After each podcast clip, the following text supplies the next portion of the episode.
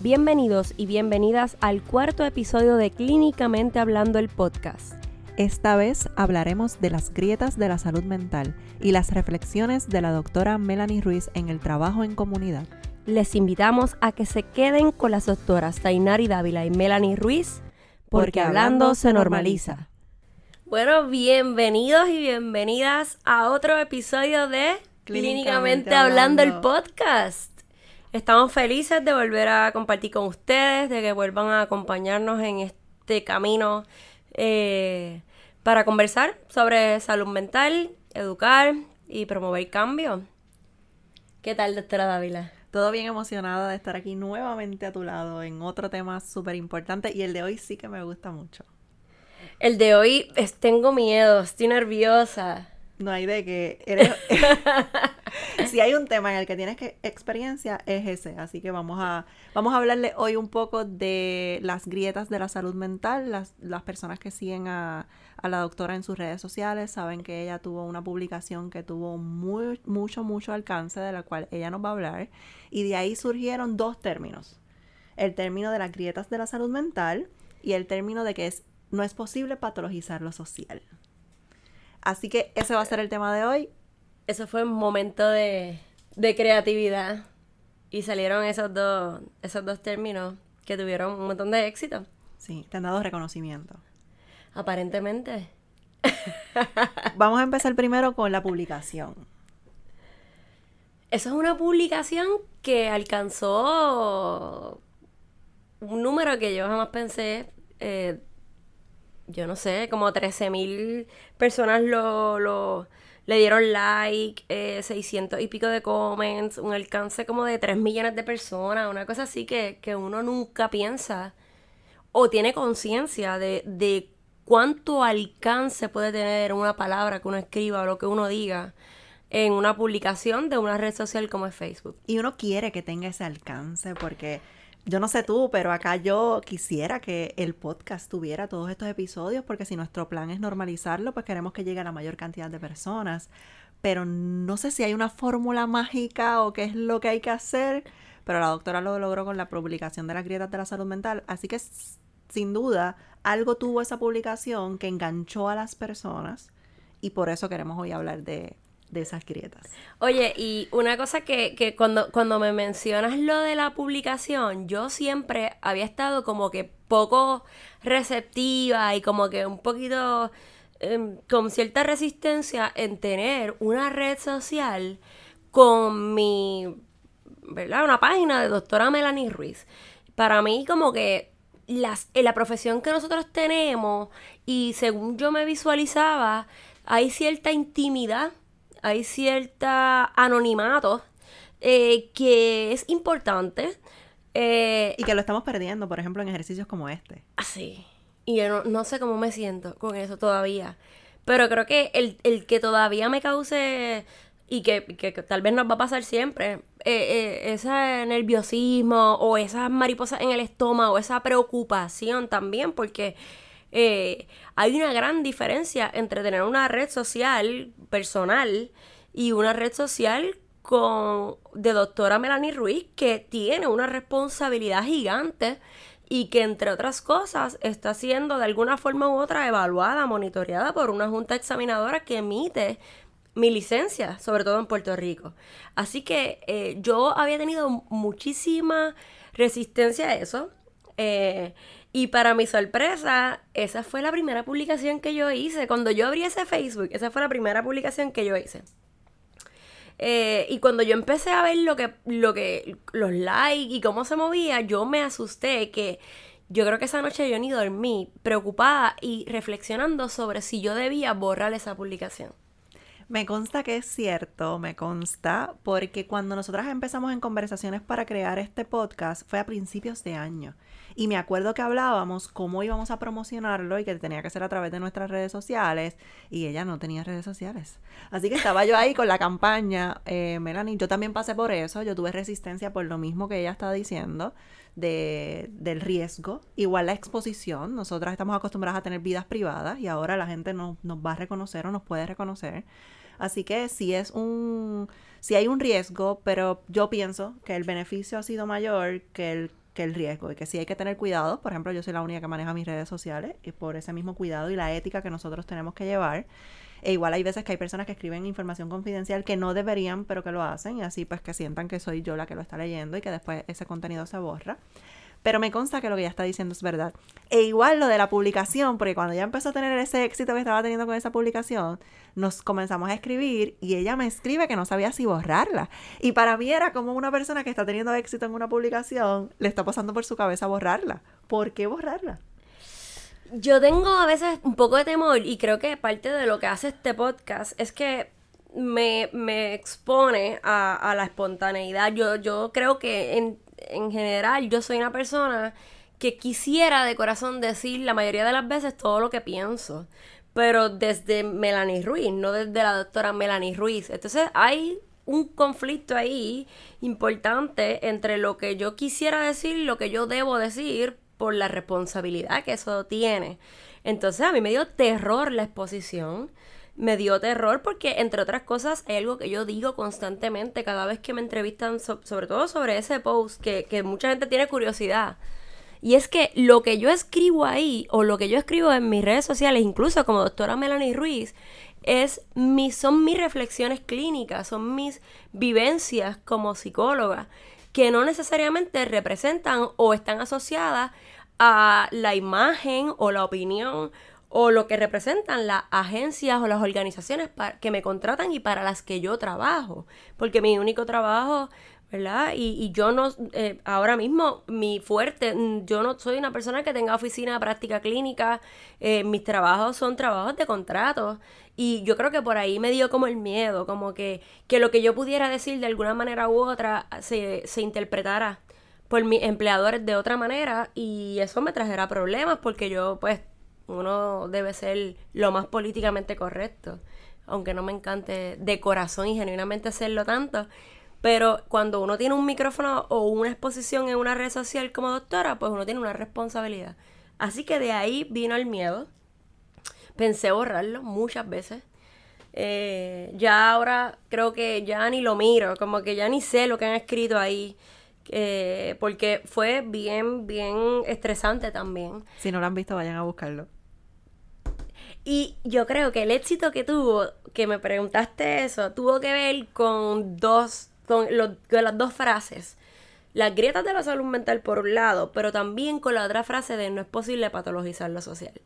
Así que, eh, tal y como estabas diciendo de lo positivo de hacer una publicación y de abrir ese Facebook particularmente, es que yo sentía la responsabilidad de alguna manera de contar lo que yo estaba viviendo, de contar lo que yo había trabajado durante dos años en comunidad, como, una, como clínica en comunidad, y, y, de ser también y representar a la vez y ser la voz de, de mis pacientes, de mi gente como que quizás ellos no iban a tener esa exposición porque muchos de ellos pues no tienen tanto acceso incluso a la tecnología, pues yo me sentía un poco también con la responsabilidad de decir algo.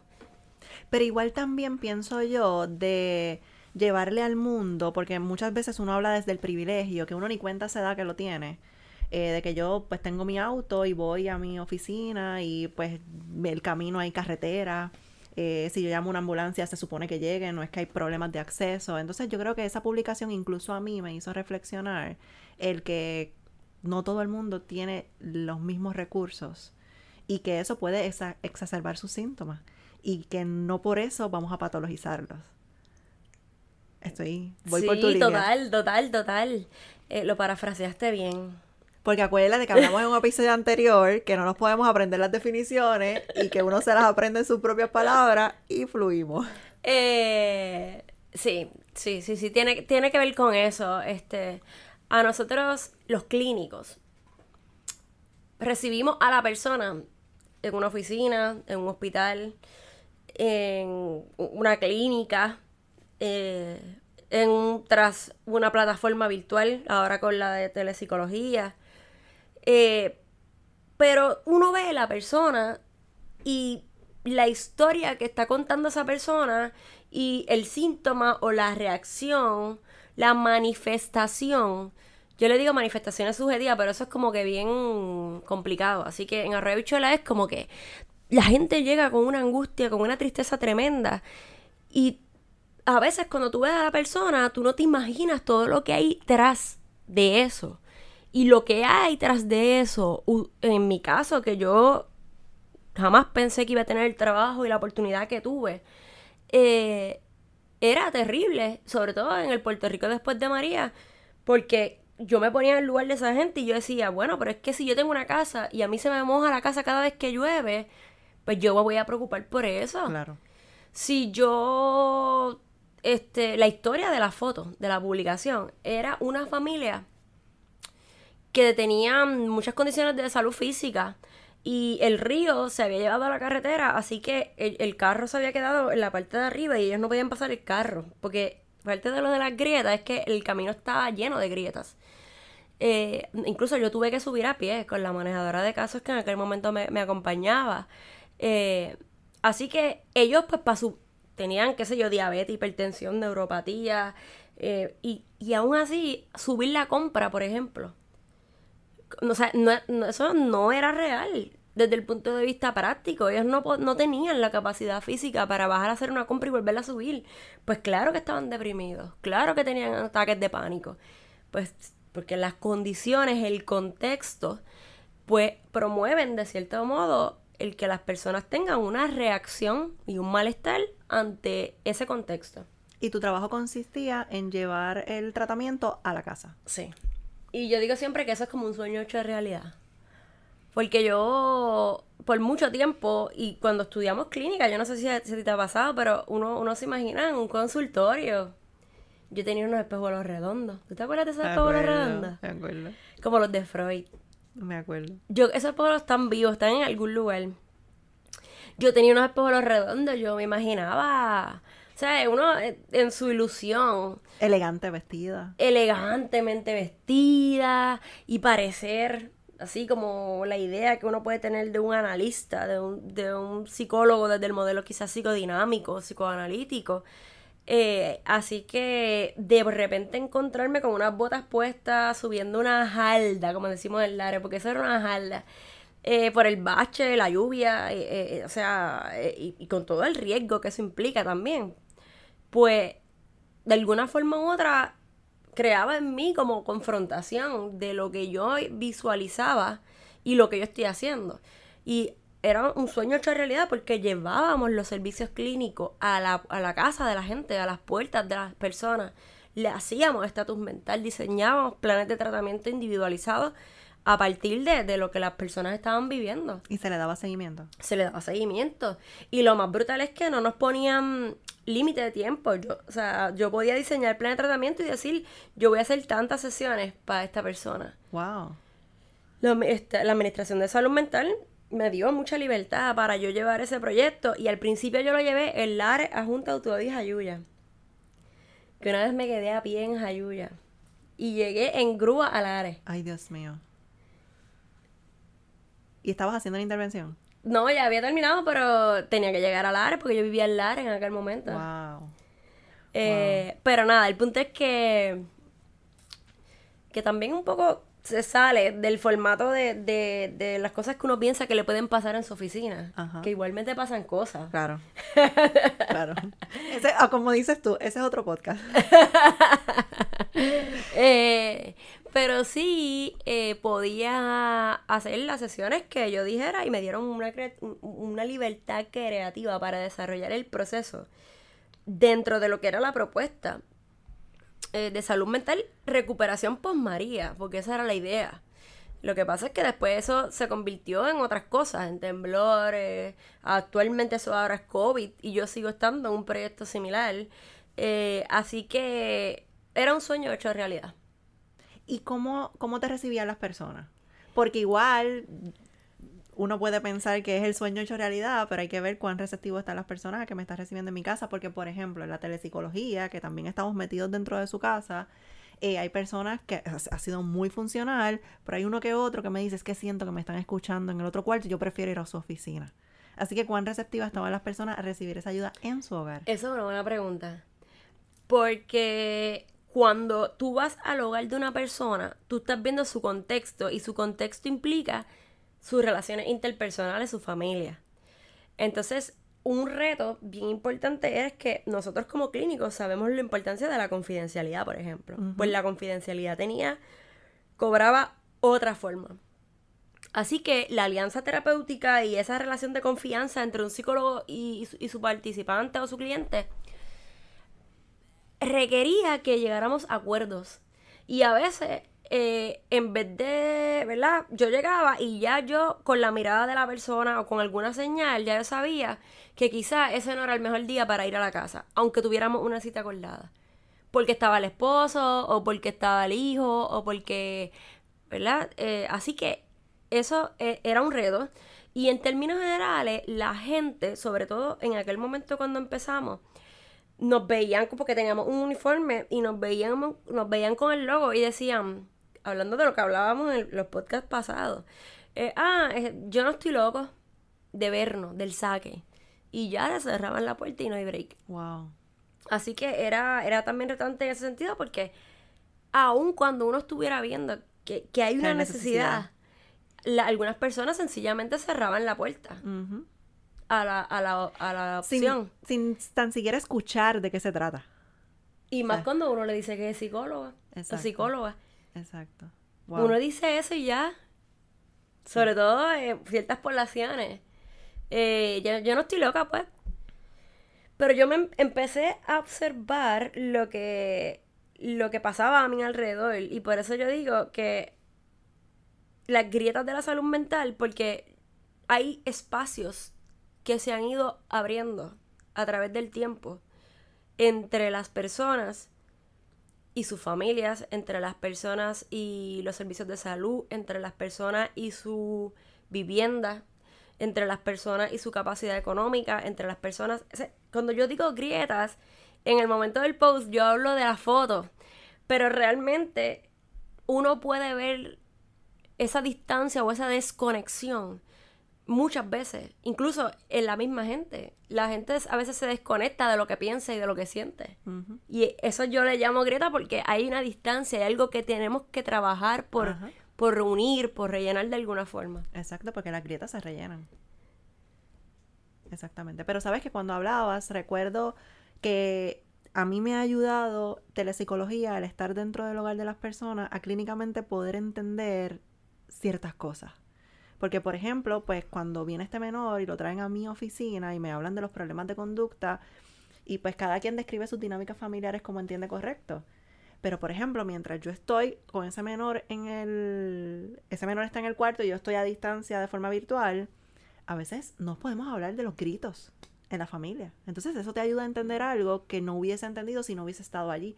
Obviamente tú fuiste diferente, tú puedes ver otras cosas más. Pero me ha ayudado a ver otras áreas que no hubiesen sido posibles si no hubiese entrado a ese hogar. Totalmente.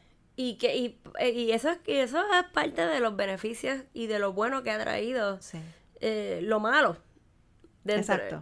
la pandemia, los temblores. Exacto, cuando dice lo malo se refiere a la pandemia y lo bueno, la que nos hemos actualizado porque en Estados Unidos esto se hace hace tiempo. Sí. Y lo de las terapias virtuales. Oye, y yo digo que lo de los clínicos en comunidad esto es algo que los psicólogos sociales han dicho hasta el cansancio y han trabajado por mucho tiempo.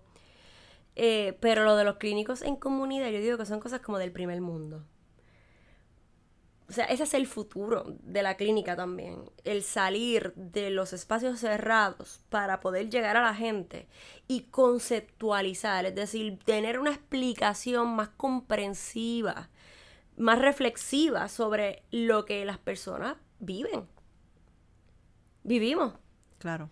Eh, así que era para mí lo más digno que yo podía hacer era contar lo que yo estaba viendo. Y, por, y esa fue mi, motivación para poner ese post. Y yo creo que la gente como que conectó con eso y lo pudo percibir. Eh, Puerto Rico tiene una infraestructura de carretera terrible después de María. Puerto Rico tiene una infraestructura de, comunicaciones fatal después de María. Eh, tiene una infraestructura de electricidad que ya es comúnmente conocida. Eh, y entonces, y por ahí para abajo, vivienda ni hablarte, un montón de otras cosas que influencian la salud mental. Claro que sí. Que influencian el bienestar de una persona. Claro que sí. Y parte de lo que... Por eso digo, no es posible patologizar lo social. A eso iba. Y con eso yo a veces con, con algunos colegas eh, tengo, tengo cuidado porque yo soy clínica, o sea, y en la clínica hay mucha tendencia a utilizar, porque es que es parte de nuestro trabajo, los diagnósticos. Y por eso existe el DSM-5, ¿verdad? El manual, diagnóstico estadístico, y uno hace un plan de tratamiento a partir de ahí.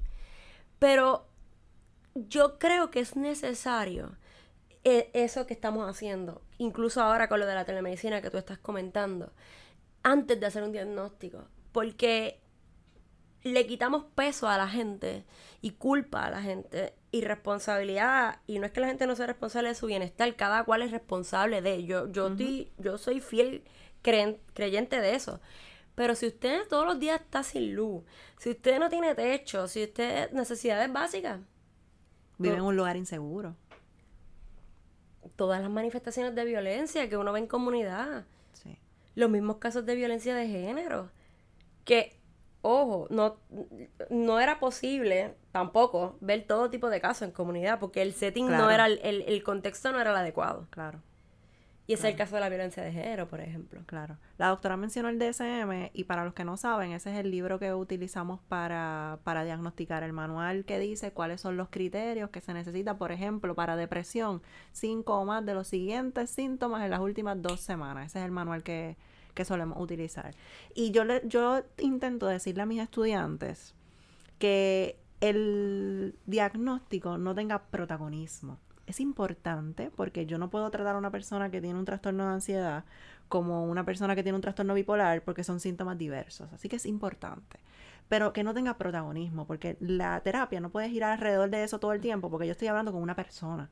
Y una persona que tiene una, esos síntomas vienen por una razón, como las que está contando la doctora. Así que yo creo que en ese sentido siempre he tratado de ver, pero sabemos que las aseguradoras nos requieren un diagnóstico para poder facturar los servicios. Así que hay que saber hacer ese balance nosotros como clínicos.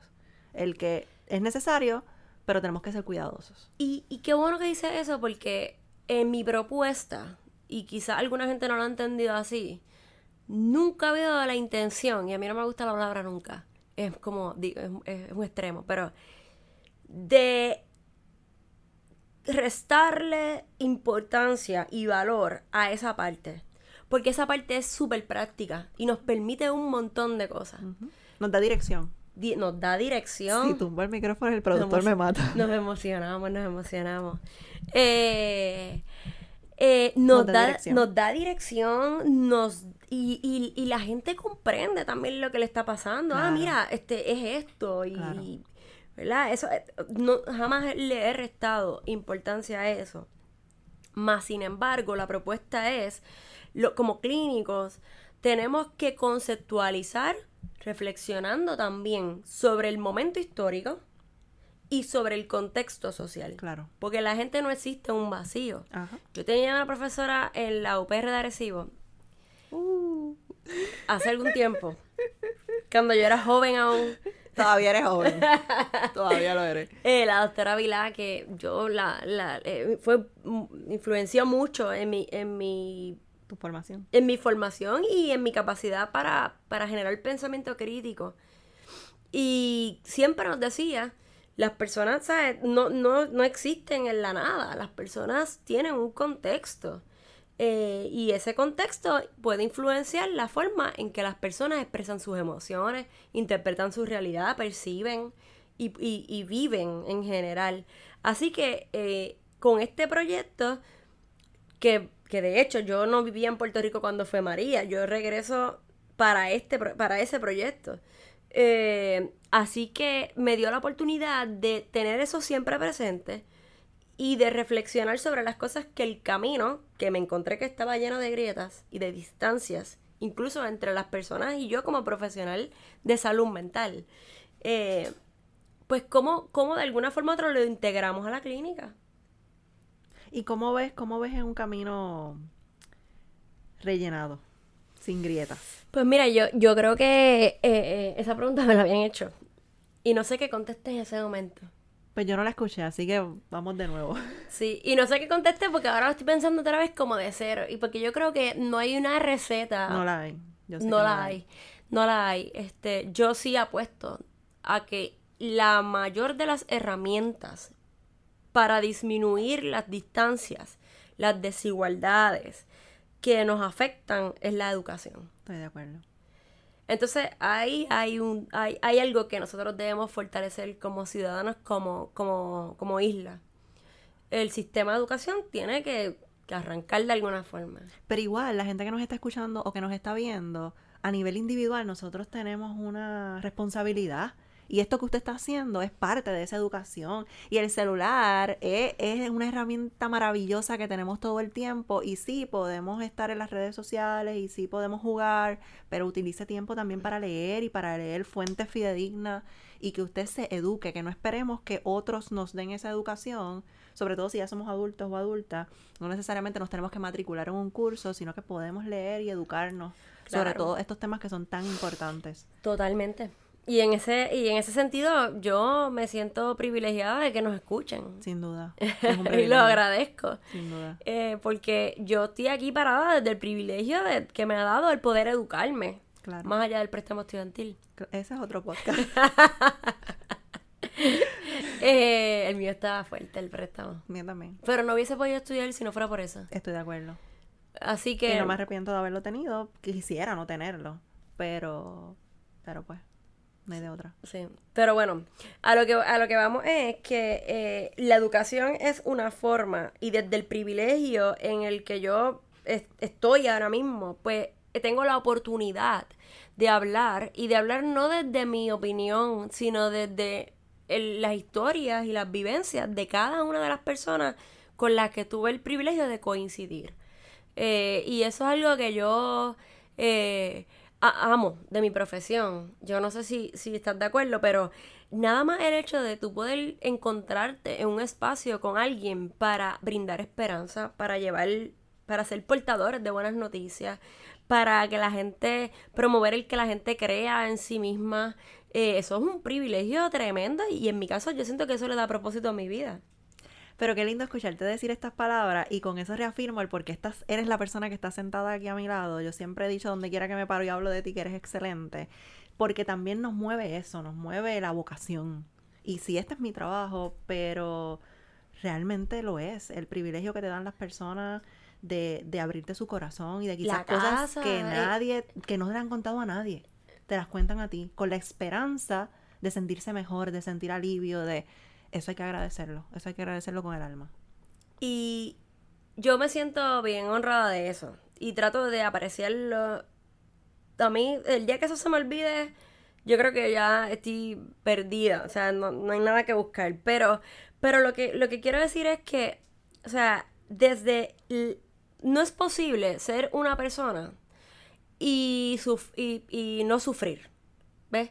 En algún momento las personas todos sufrimos. Entonces, la herramienta principal, además de la educación, es también la oportunidad para expresarte. Y para expresarte, nosotras tenemos la, el, el privilegio hoy en día de poder hablar, pero en Puerto Rico hay una población de sordos gigante que nosotros invisibilizamos tremendamente y me tengo que incluir ahí porque, o sea, cuando uno va a comunidad y uno va casa por casa, uno ve la gente que quizás no tiene acceso y no llegaría a una oficina, a una clínica, a un hospital. Ajá. Así que en ese sentido yo me siento como triplemente privilegiada por, por esa oportunidad. Y antes de que nos vayamos, ¿hay algo más que pienses que, que quieres compartir, que quieres aprovechar esta oportunidad, tu gente, los que te siguen, que te, que te están viendo o que te están escuchando? Eh, yo diría tantas cosas. no, no, no, pero básicamente eh, que en el ejercicio de, de la salud mental eh, hay espacio para, para estar en el bote de que se nos va la luz, de que se nos moja el, el- el cuarto, de que a lo mejor no tenemos suficiente dinero para cubrir nuestras necesidades, de que la educación virtual y tengo que estudiar, o sea, en el ejercicio de la salud mental, sí, nosotros podemos expresar y, y podemos buscar herramientas y estrategias para ser mejores y para, y para seguir hacia adelante, pero también para reconocer, validar, afirmar que hay unas realidades sociales que van a afectar definitivamente, van a influenciar tremendamente nuestras reacciones físicas, emocionales eh, y psicológicas ante, ante las cosas, ante la vida. Gracias por la oportunidad de, de escucharte y de que lleves este mensaje tan bonito. Eh, sin duda esa publicación tuvo el alcance que tuvo por el poder que tenía esa publicación, así que esperemos que, que eso siga sucediendo. ¿Dónde te consiguen? En Facebook y Instagram, doctora Melanie Ruiz, Melanie con Y. Y a mí me consiguen como doctora Tainari Dávila en Facebook y en Instagram también. Recuerden compartir el contenido. No sabemos nunca quién necesita escuchar esto. Compártanlo en sus redes sociales, en sus chats, en, en todas partes. Y que vayan también a la publicación para que vean los comentarios y lo que pasa después de esa publicación. Siempre es divertido porque hay gente que no entiende y, Y sí. y se va por otro lado. Pero ya que ustedes han escuchado a la autora de la publicación, pues pueden ir a leer los comentarios y le damos un poquito de vida y así tiene un poquito de más alcance. Claro, y, y también me- nos dejan saber cuáles son su, su, su opinión y si tienen algunas preguntas también las comparten y, y las podemos traer quizás a clínicamente hablando. Y recuerden también que Clínicamente Hablando tiene la intención de traer a otros profesionales, así que nos pueden escribir por las redes sociales qué temas quieren escuchar, a qué profesionales les gustaría eh, tra- que trajéramos. E igual le pueden escribir y nos dicen, mira, lo contacté a tal, a mi doctor, a ver si quiere sumarse con nosotros. Claro que sí. Hay espacio para aquí para, para todos y todas y todos. Así que un gusto haberlos saludado nuevamente. Gracias. Hoy te salvaste porque hablaste. Hoy, hoy me tocó hablar a mí más. Sí, el, el de hoy me gustó mucho. ya hacía la pregunta. Pero ya me tocará. Sí, sí. Así que por eso estoy. Ya llegará tu tiempo. No se pierdan el próximo episodio con un tema muy importante acerca de la salud mental. Y recuerden que hay que priorizar nuestra salud mental. Lo esperamos en Clínicamente Hablando el podcast.